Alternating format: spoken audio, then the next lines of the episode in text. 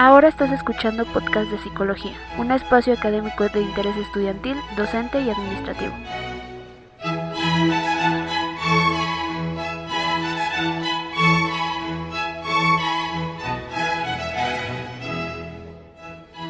Deslizan las yemas del recuerdo sobre los deshidratados surcos del álamo, que gota a gota evapora la melancolía de tu rostro, hasta vislumbrar la belleza del ocaso. Sea bienvenida a la comunidad de Radio Escucha. En esta ocasión les las efemérides del 10 al 15 de mayo, la palabra de la semana, la docencia como un acto de sublimación y una breve narrativa del conflicto bélico entre Estados Unidos y México. Recoge las semillas germinadas y colócalas bajo el tálamo de tus añoranzas, mientras aguardas el desarrollo de sus frondosas copas en este tu podcast de psicología.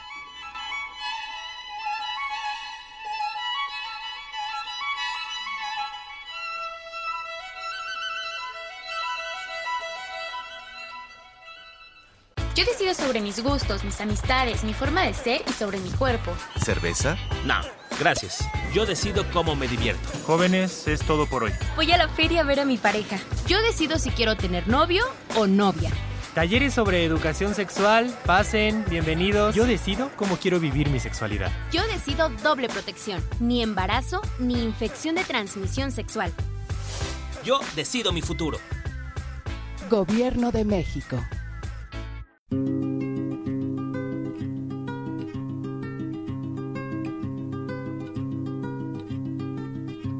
Ojalá que las hojas no te toquen el cuerpo cuando caigan,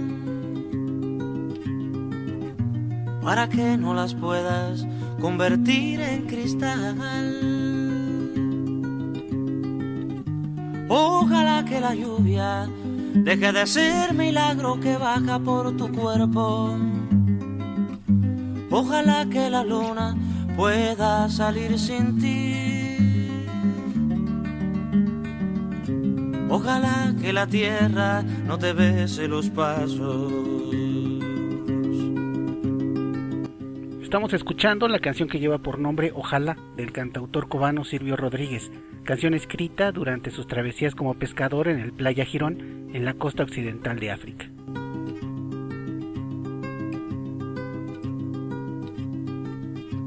Ojalá se te acabe la mirada constante, la palabra precisa, la sonrisa perfecta. Ojalá pase algo que te borre de pronto, una luz cegadora, un disparo de nieve. Ojalá por lo menos que me lleve la muerte para no verte tanto, para no verte siempre en todos los segundos, en todas las visiones. El 10 de mayo de 1911, Pascual Orozco y Francisco Villa toman Ciudad Juárez, acción que consolidó el movimiento revolucionario en el norte del país, iniciando la caída del régimen de Porfirio Díaz, y en esta fecha se celebra el Día de la Madre. El 11 de mayo de 1535 se funda la Real Casa de Moneda, y en 1846 James Knox Polk, presidente de Estados Unidos, pide al Senado de ese país declarar la guerra a México. El 12 de mayo de 1856, el obispo de Puebla, Pelagio Antonio de la Bastida y Dávalos, es expulsado del país por atacar la política liberal del gobierno de la República. El mismo día, pero de 1879, muere Luis Hidalgo y Carpio, precursor de la medicina legal mexicana y autor del libro Compendio de Medicina Legal. Y en 1889 nace Abelardo L. Rodríguez, militar revolucionario, quien fuera gobernador de Baja California en 1923 y presidente de la República entre 1932 y 1934. El 13 de mayo de 1942, un submarino alemán hunde el barco petrolero mexicano Potrero del Llano, hecho que provocó la participación de México en la Segunda Guerra Mundial. Y en 1974 muere Jaime Torres Bodet, poeta, político y diplomático, quien fuera secretario de Educación Pública entre 1943 y 46 y también de 1958 al 64, además de haber sido director general de la UNESCO. El 14 de mayo de 1836, Antonio López de Santana firma los tratados de Velasco, donde reconoce la independencia de Texas, obteniendo su libertad a cambio y en 1983 muere Miguel Alemán Valdés, presidente de México entre el 46 y 52. El 15 de mayo de 1519, Hernán Cortés crea el Cabildo de la Villa Rica de la Veracruz y este lo nombra capitán general y justicia mayor. El mismo día, pero de 2012, muere Carlos Fuentes, escritor mexicano de la segunda mitad del siglo XX. En 1867 se conmemora el aniversario de la toma de Querétaro por las fuerzas de la República con lo que concluyó el gobierno imperial de Maximiliano. Y además se celebra el Día del Maestro. El 16 de mayo de 1768 muere en la Ciudad de México el pintor novohispano Miguel Cabrera, exponente del barroco. En 1833, Antonio López de Santana asume por primera vez la presidencia de la República y en 1905 se crea la Secretaría del Despacho de Instrucción Pública y Bellas Artes a instancias de Justo Sierra Méndez. Hasta aquí con las efemérides nacionales de esta semana.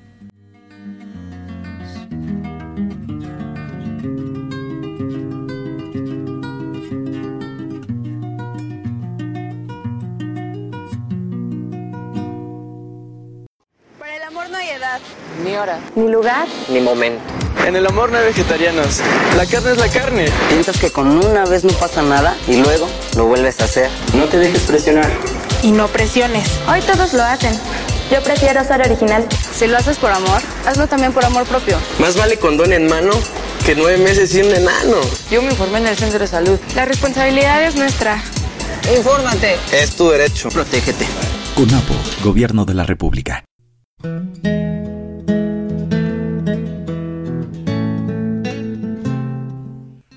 Llegamos al momento de enriquecer el lenguaje y en esta ocasión se trata de la palabra acuitar, palabra utilizada para referirse al acto de provocar una pena o preocupación, verbigracia, hasta cuándo el cuitar de tus amores abandonará mi desesperanza. Qué difícil se me hace mantenerme en este viaje sin saber a dónde voy en realidad.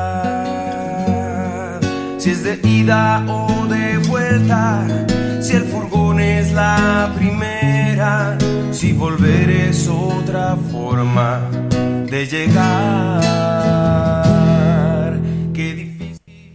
El 15 de mayo en México se celebra el Día del Maestro, nombre que proviene del latino magistri, en plural y en su femenino magistra y del vulgar magister, término utilizado para referirse no solo al mejor, sino al mejor de todos.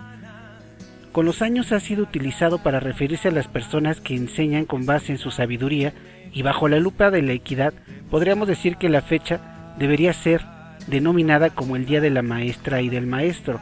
Sin embargo, se retoma de su propiedad transitiva para referirse al ejercicio de, más no a la persona.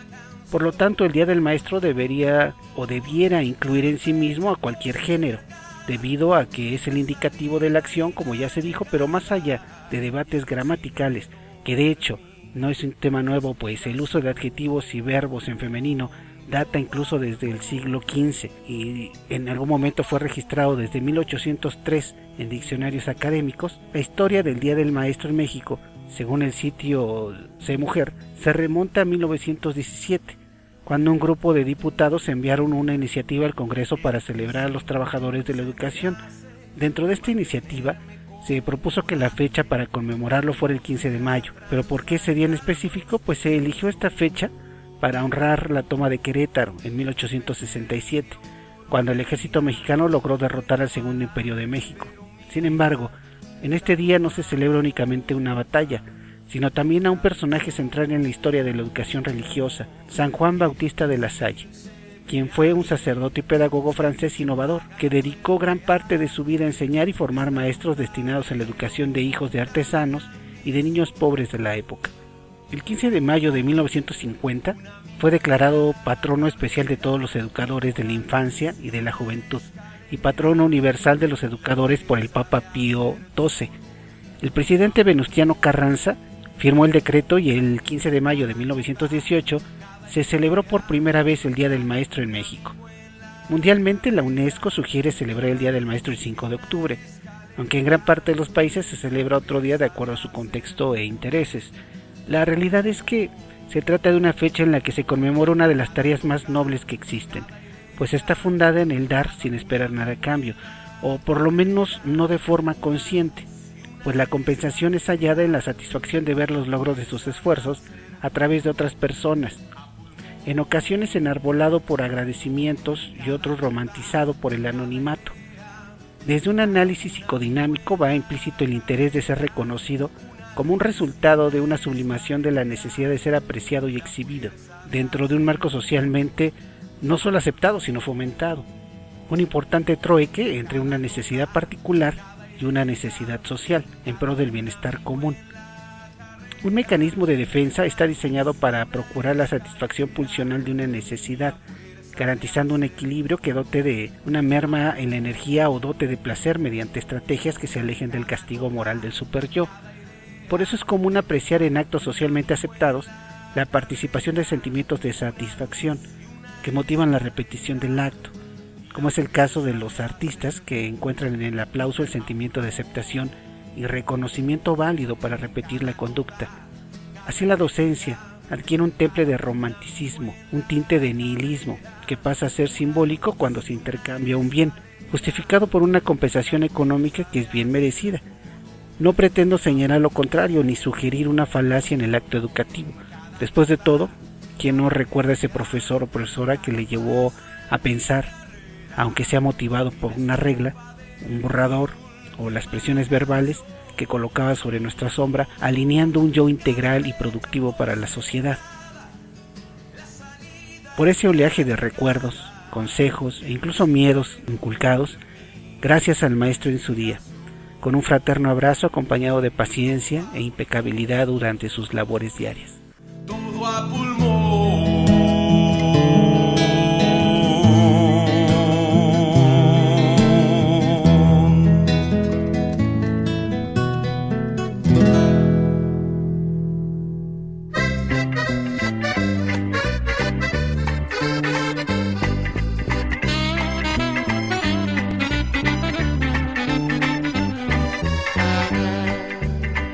...1859 para ser preciso. Por andar vendiendo ajeno se agarraron bien macizo. Disque muy serio tratado de Guadalupe Hidalgo y la tierra se han robado. México sufre un despojo y dijo Juan Cortina, ahorita yo me enojo.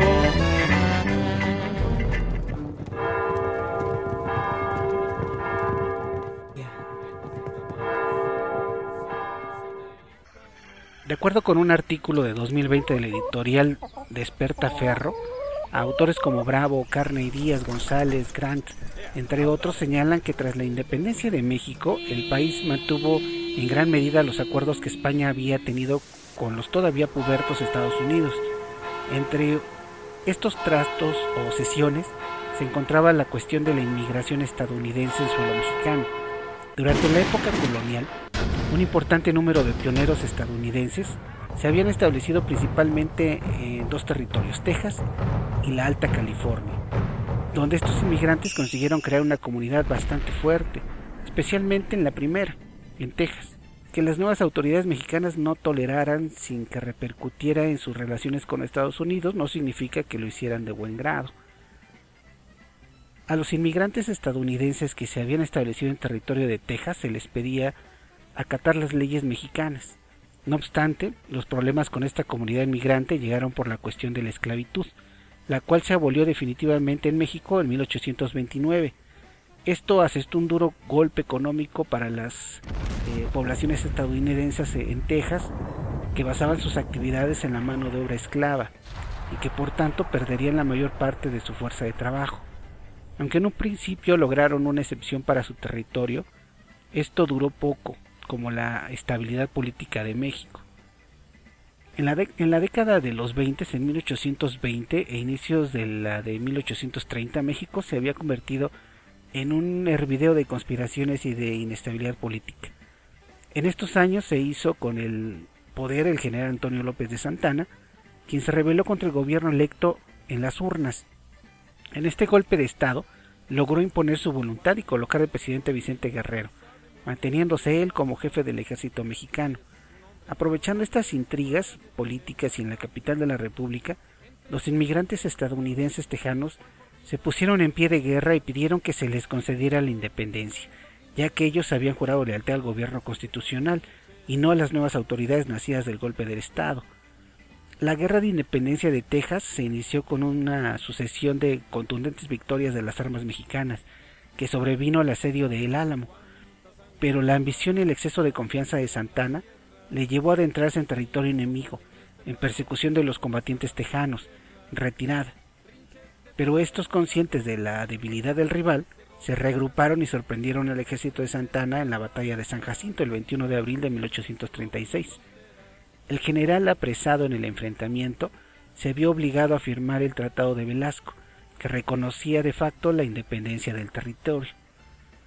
Sin embargo, el gobierno de México nunca reconoció este tratado y mantuvo el pulso por recuperar Texas, donde las incursiones militares mexicanas continuaron hasta que en diciembre de 1845 1845, el territorio fue incorporado de manera definitiva a Estados Unidos, que alcanzó con ello un objetivo que perseguía desde 1825.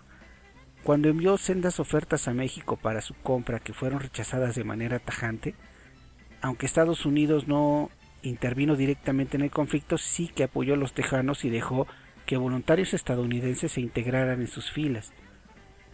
Las relaciones entre México y Estados Unidos estaban degradando a un ritmo alarmante y la anexión no fue sino el paso previo a una guerra que no tardaría en llegar. Abierto su apetito expansionista, Estados Unidos, imbuido ya por el espíritu de la doctrina del destino manifiesto, no estaba dispuesto a conformarse solo con Texas. Poco después, la administración estadounidense se dispuso a adquirir Nuevo México y Alta California, las autoridades federales mexicanas se negaron una vez más a vender su territorio a los estadounidenses, decisión que colocó al país en un punto de no retorno en la senda de la guerra. Los estados sureños de Estados Unidos fueron los que con más entusiasmo apelaban a un conflicto abierto, y a finales de diciembre de 1845, el presidente estadounidense James K. Polk, que compartía su ardor belístico, movió, la fecha y envió un pequeño contingente al mando del general de división Zachary Taylor. A una zona en disputa el territorio se extendía entre Río Nueces y Río Grande. El general Taylor, con órdenes presidenciales, llegó allí en marzo de 1846 y a finales de abril estallaron las primeras escaramuzas con unidades mexicanas.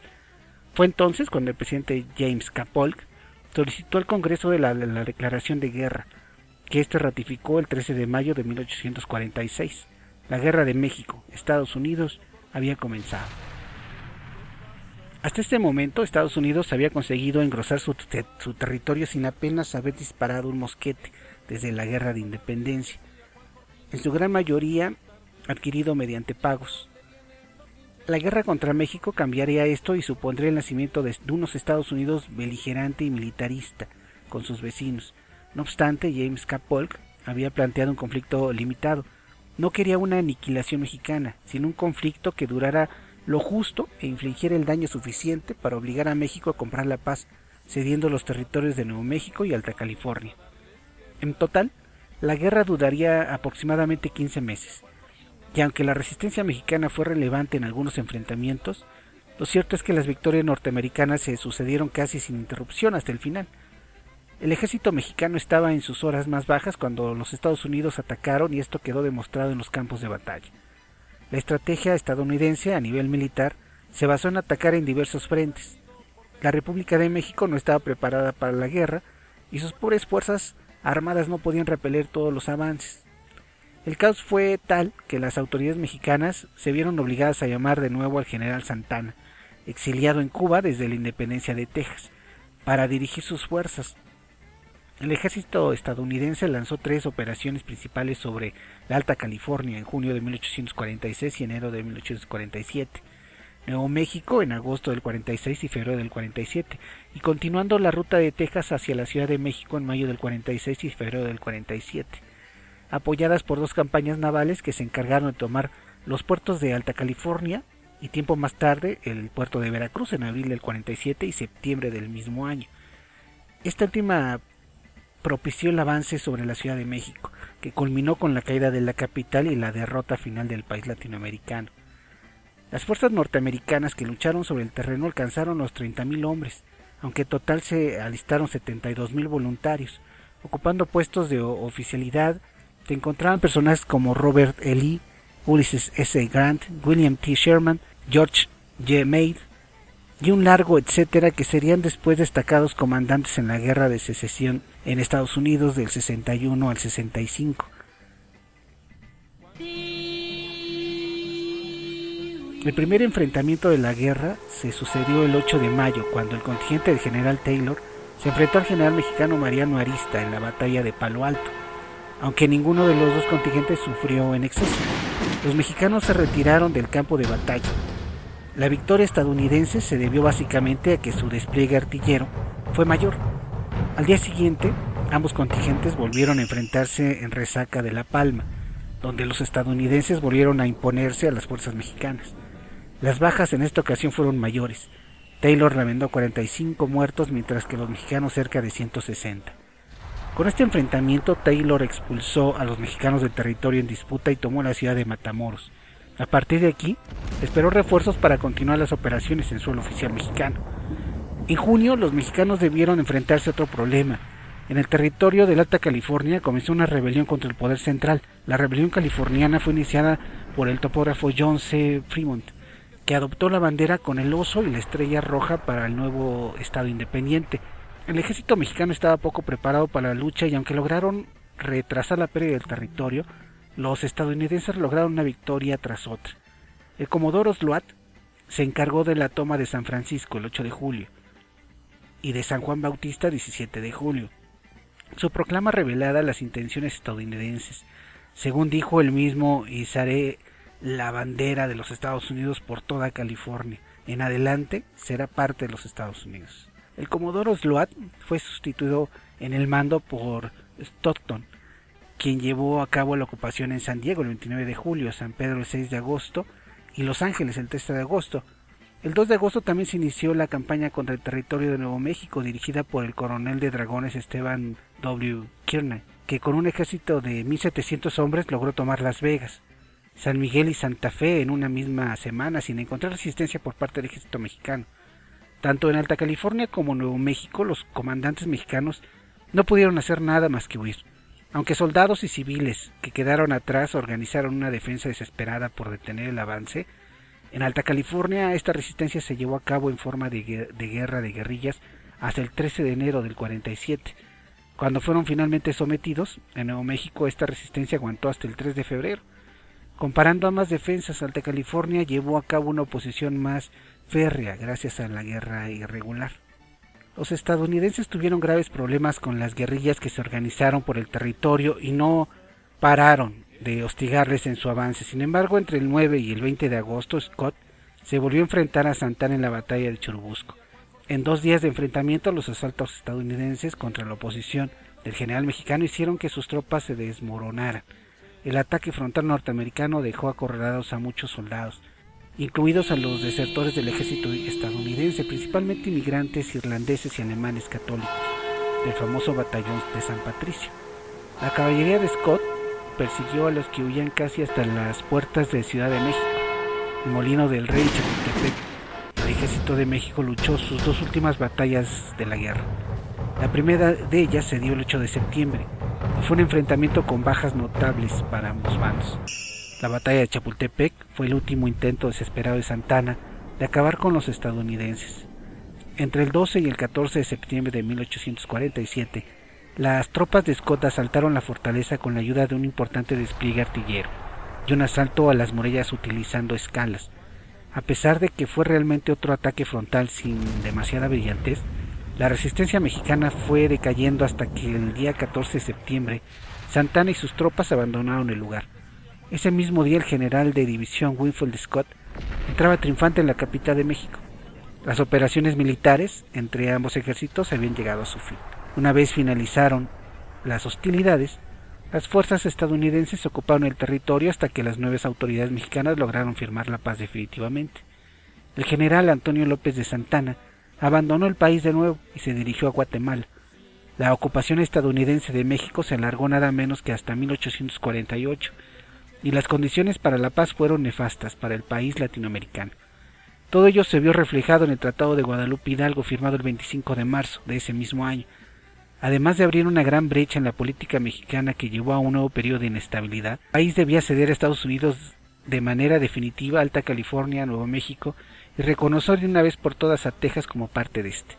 Así, la República de México perdió aproximadamente un 55% de su territorio, estableciendo las fronteras que todavía hoy en día están vigentes. En las últimas cláusulas del tratado, Estados Unidos se comprometió a pagar 15 millones de dólares por los territorios cedidos. Además, de una compensación a los ciudadanos mexicanos de 5 millones de pesos. La guerra México-Estados Unidos de 1846 a 1848 inauguró el inicio de un nuevo periodo en las relaciones entre los dos países. Por último, es importante comentar que en aproximadamente una década ambas naciones se verían envueltas en sendas guerras civiles. La guerra de reforma en México de 1857, de 1858 a 1861 y la guerra de secesión en Estados Unidos de 1861 a 1865. Que viva Juan que trae para los gringos pistola y doble freno. Que viva Juan que trae para los gringos